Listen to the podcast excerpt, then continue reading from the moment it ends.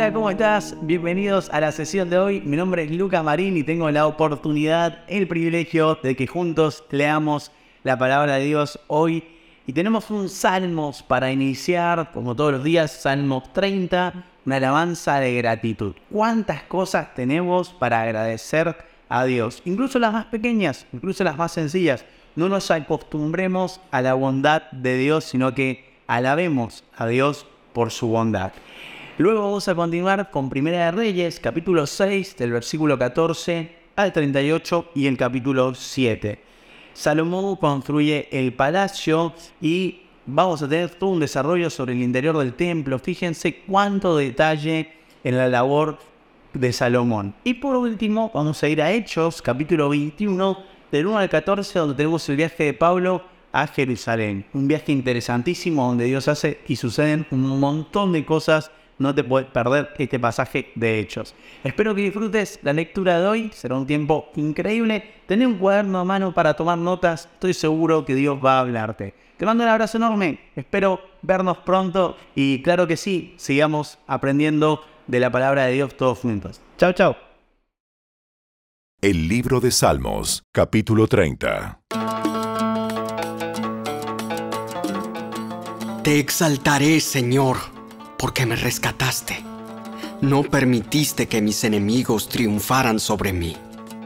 Oh Señor, mi Dios, clamé a ti por ayuda y me devolviste la salud.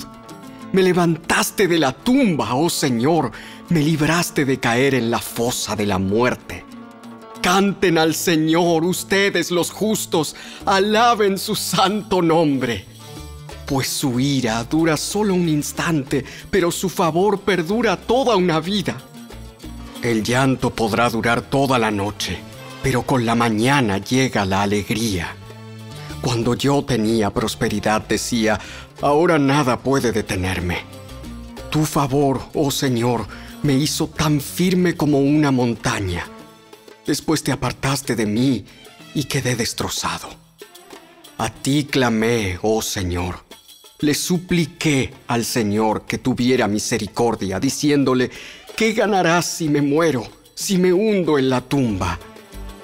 ¿Acaso podrá mi polvo alabarte? ¿Podrá hablar de tu fidelidad? Escúchame, Señor, y ten misericordia de mí. Ayúdame, oh Señor. Tú cambiaste mi duelo en alegre danza. Me quitaste la ropa de luto y me vestiste de alegría para que yo te cante alabanzas y no me quede callado. Oh Señor, mi Dios, por siempre te daré gracias.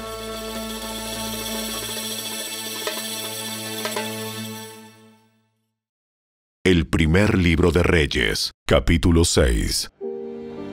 Así que Salomón terminó de construir el templo. Todo el interior, desde el piso hasta el techo, estaba recubierto con paneles de madera. Recubrió las paredes y el techo con paneles de cedro y para el piso utilizó tablas de ciprés. Salomón separó un espacio para el santuario interior, el lugar santísimo, al fondo del templo. Tenía nueve metros de profundidad y estaba recubierto con cedro desde el piso hasta el techo. El salón principal del templo, fuera del lugar santísimo, medía 18 metros de largo. En todo el templo, las paredes de piedra estaban recubiertas con madera de cedro, y el recubrimiento estaba decorado con tallas de calabazas y flores abiertas. Salomón preparó el santuario interior al fondo del templo, donde luego se colocaría el arca del pacto del Señor. Este santuario interior medía 9 metros de largo 9 metros de ancho y 9 metros de alto. Salomón revistió el interior con oro macizo. También revistió el altar, que estaba hecho de cedro.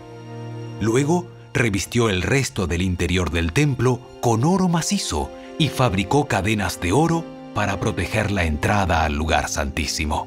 Así terminó de revestir con oro todo el templo, incluido el altar, pertenecía al lugar santísimo.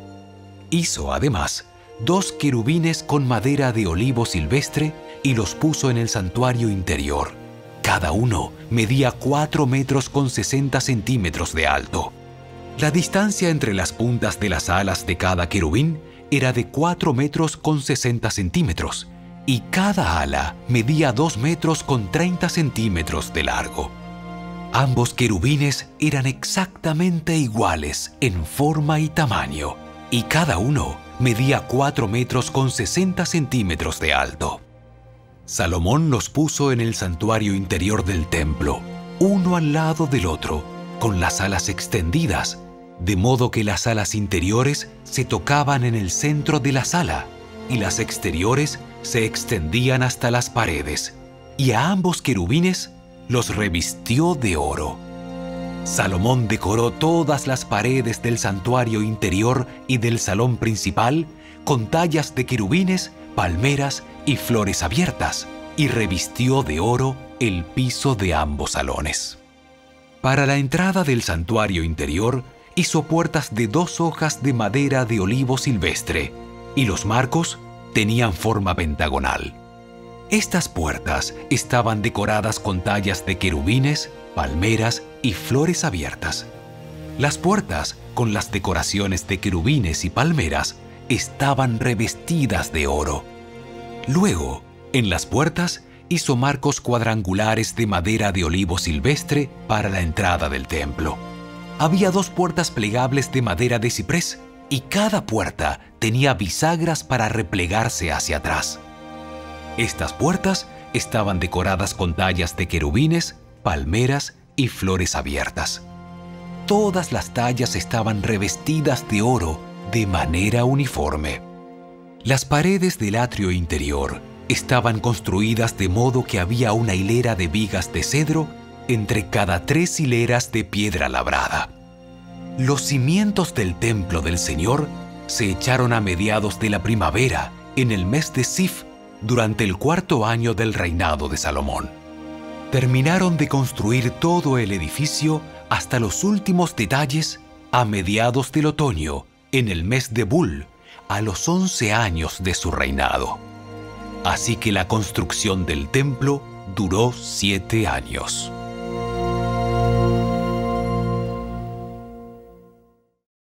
El primer libro de Reyes, capítulo 7.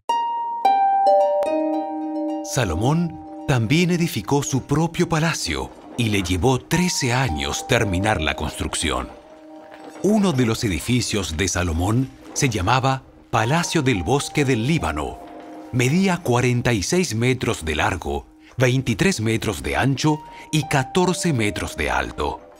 Había cuatro filas de columnas de cedro sobre las cuales se apoyaban grandes vigas también de cedro. El techo del salón era de cedro. Encima de las vigas que estaban sobre las columnas había 45 cuartos laterales, dispuestos en tres niveles de 15 cuartos cada uno. En cada extremo del largo salón había tres filas de ventanas, unas frente a otras. Todas las puertas y sus postes tenían marcos rectangulares y estaban dispuestas en grupos de tres, unas frente a otras. Salomón también construyó el Salón de las Columnas, el cual tenía 23 metros de largo y 14 metros de ancho. En el frente había un pórtico con una especie de cubierta sostenida por columnas. Además, Salomón construyó la Sala del Trono, conocida como el Salón de Justicia, donde se sentaba a oír los asuntos legales. El salón estaba recubierto con paneles de cedro desde el piso hasta el techo. Las habitaciones privadas de Salomón rodeaban un patio que estaba detrás de este salón y estaban construidas de la misma forma. También construyó habitaciones privadas del mismo estilo para la hija del faraón, con quien se había casado. Desde los cimientos hasta los aleros, todos los edificios estaban hechos con enormes bloques de piedra de primera calidad cortados con sierra y terminados a las medidas exactas en cada uno de sus lados. Algunos de estos enormes bloques que se usaron para los cimientos tenían una longitud de cuatro metros y medio y otros de tres metros y medio. Los bloques de piedra de primera calidad que se usaron para las paredes también fueron cortados a medida y allí también se utilizaron vigas de cedro. Las paredes del gran atrio se construyeron de tal forma que había una hilera de vigas de cedro por cada tres hileras de piedra acabada, igual que las paredes del atrio interior del templo del Señor, con su antesala. El rey Salomón pidió que un hombre llamado Uram viniera desde Tiro. Este hombre era israelita, solo por parte de su madre, una viuda de la tribu de Neftalí, y su padre había sido un artesano del bronce en Tiro. Uram tenía mucha habilidad y talento para hacer todo tipo de trabajo en bronce y aceptó ir para hacer toda la obra de metal para el rey Salomón. Uram fundió dos columnas de bronce. Cada una tenía 8 metros con 30 centímetros de alto y 5 metros y medio de circunferencia. Para la parte superior de las columnas fundió capiteles de bronce. Cada uno tenía 2 metros con 30 centímetros de alto.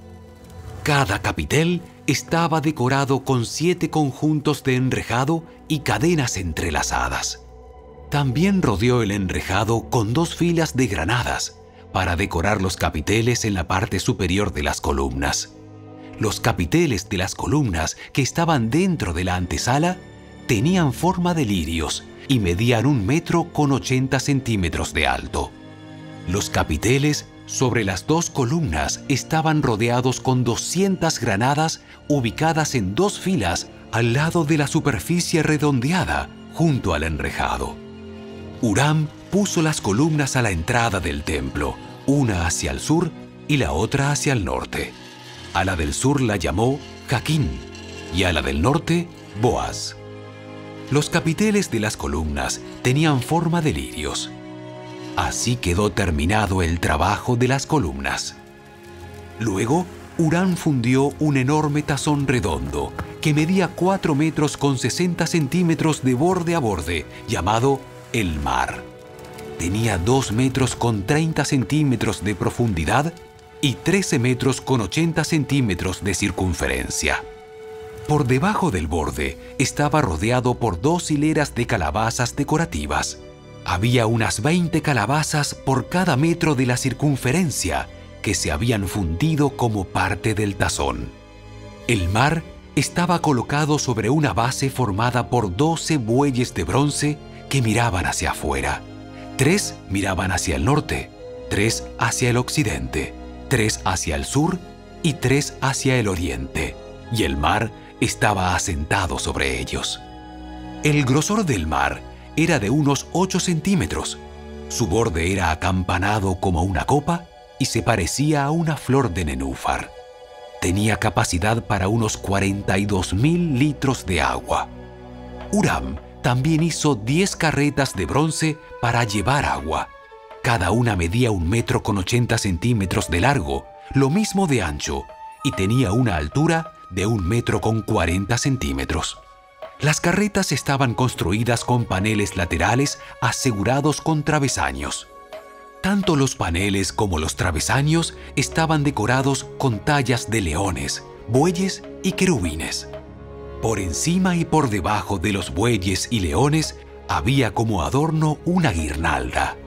Cada carreta tenía cuatro ruedas de bronce con sus ejes también de bronce. En las esquinas contaban con unos soportes para los tazones de bronce. Estos soportes estaban decorados a cada lado con tallas de guirnaldas. En la parte superior de cada carreta había un marco redondo para el tazón. Ese marco sobresalía 46 centímetros por encima de la carreta, como un pedestal redondo. La abertura del marco medía 69 centímetros de lado a lado y estaba decorada por fuera con tallas de guirnaldas. Los paneles de las carretas eran cuadrados, no redondos. Debajo de los paneles había cuatro ruedas conectadas a ejes que se habían fundido en una sola pieza con la carreta. Las ruedas tenían 69 centímetros de diámetro y eran semejantes a ruedas de carruajes. Los ejes, los rayos Los bordes y los cubos se fundieron con bronce derretido. Cada una de las cuatro esquinas de las carretas tenía un agarradero que también se había fundido en una sola pieza con la carreta. A lo largo de la parte superior de cada carreta había un borde que medía 23 centímetros de ancho. Los soportes de las esquinas y los paneles laterales se fundieron en unidad en una sola pieza con la carreta. Los paneles y los soportes de las esquinas estaban decorados con tallas de querubines, leones y palmeras, colocados según el espacio disponible, y había guirnaldas por todos lados.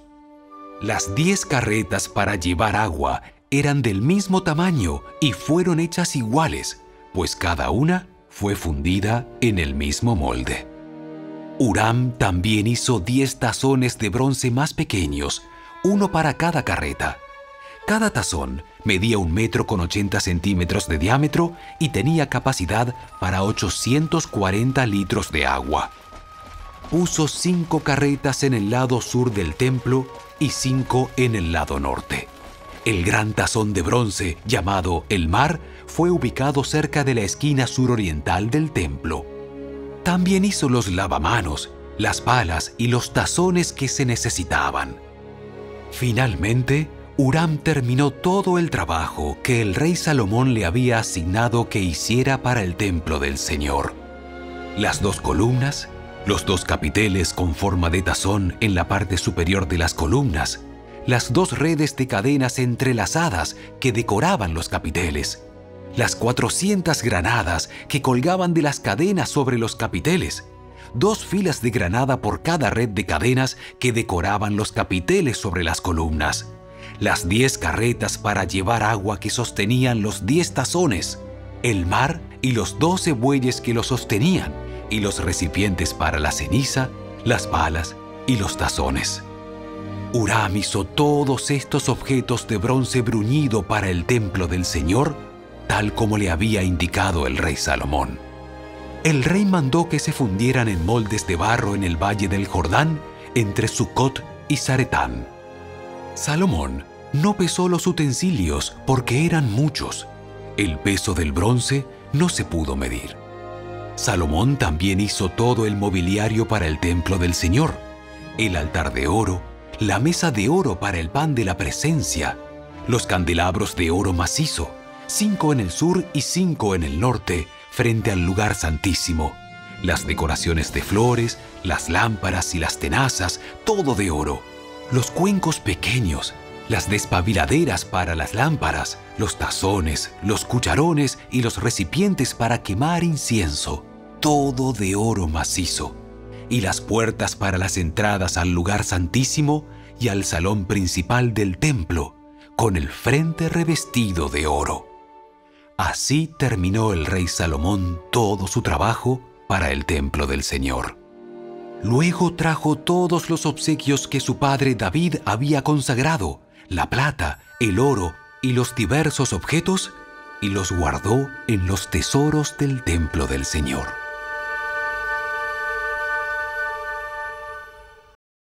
Los Hechos de los Apóstoles, capítulo 21. Después de despedirnos de los ancianos de Éfeso, navegamos directamente a la isla de Cos al día siguiente, llegamos a Rodas y luego fuimos a Pátara.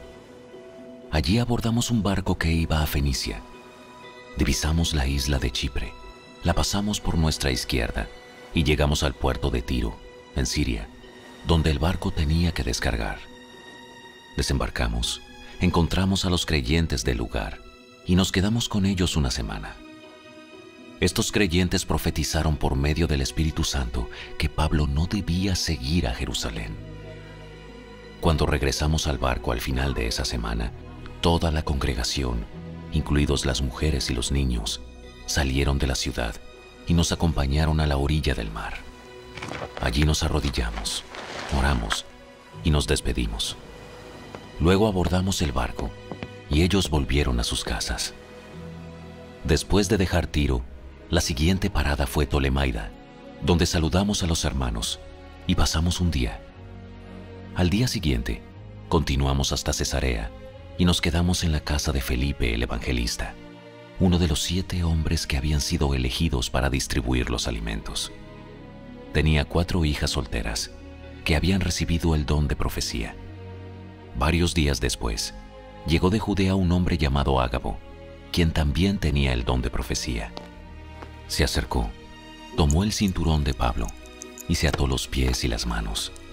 Luego dijo, El Espíritu Santo declara, de esta forma será atado el dueño de este cinturón por los líderes judíos en Jerusalén y entregado a los gentiles. Cuando lo oímos, tanto nosotros como los creyentes del lugar le suplicamos a Pablo que no fuera a Jerusalén. Pero él dijo, ¿Por qué todo este llanto? Me parte en el corazón. Yo estoy dispuesto no solo a ser encarcelado en Jerusalén, sino incluso a morir por el Señor Jesús. Al ver que era imposible convencerlo, nos dimos por vencidos y dijimos, Que se haga la voluntad del Señor.